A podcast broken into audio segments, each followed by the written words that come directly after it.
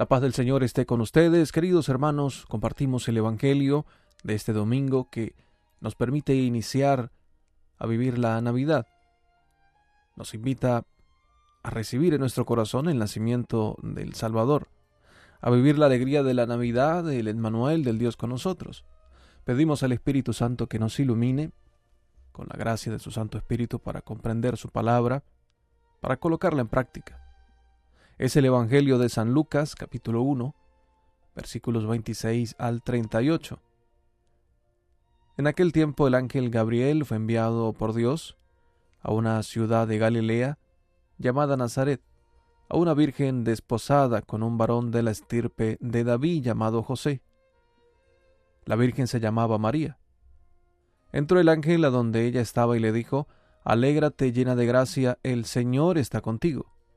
Al oír estas palabras, ella se preocupó mucho y se preguntaba qué querría decir semejante saludo.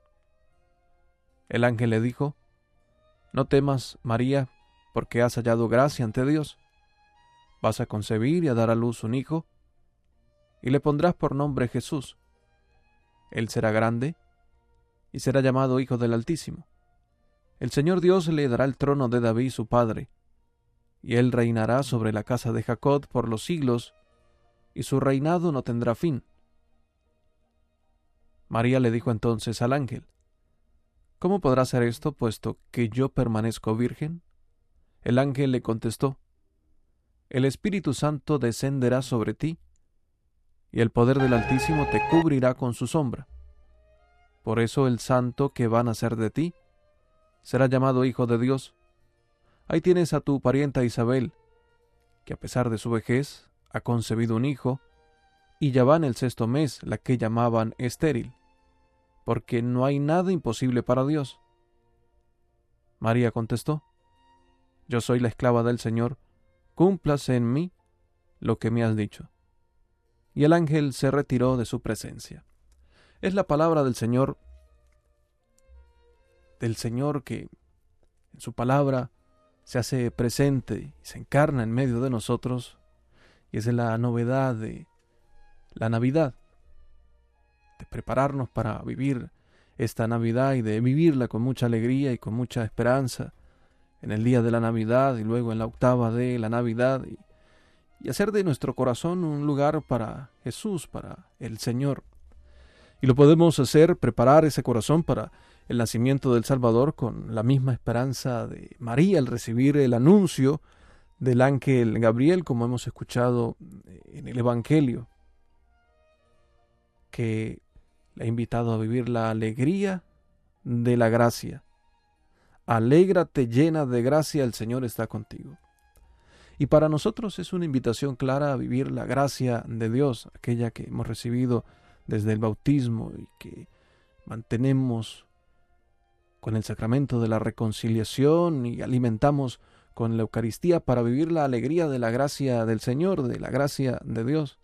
Y qué mejor manera que vivir la Navidad, el nacimiento del Salvador, con esa misma gracia.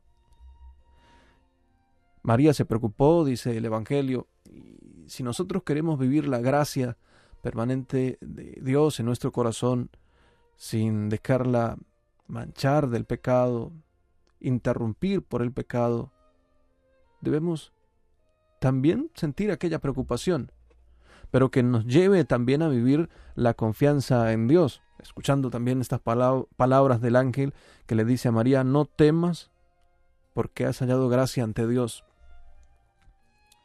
Y la Virgen María respondió con, con mucha esperanza, su obediencia, por supuesto, y con ese, ese deseo de, dar el paso hacia adelante, de no quedarse en el temor, sino en la gracia.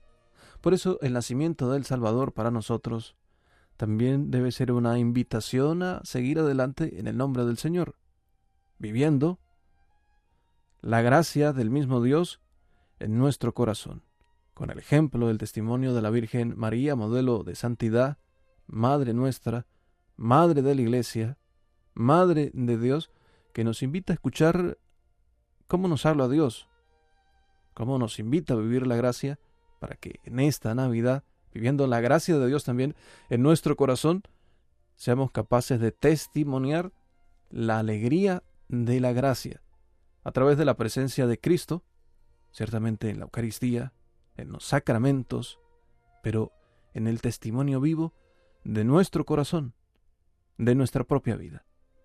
Para todo, feliz Navidad, que Dios les bendiga.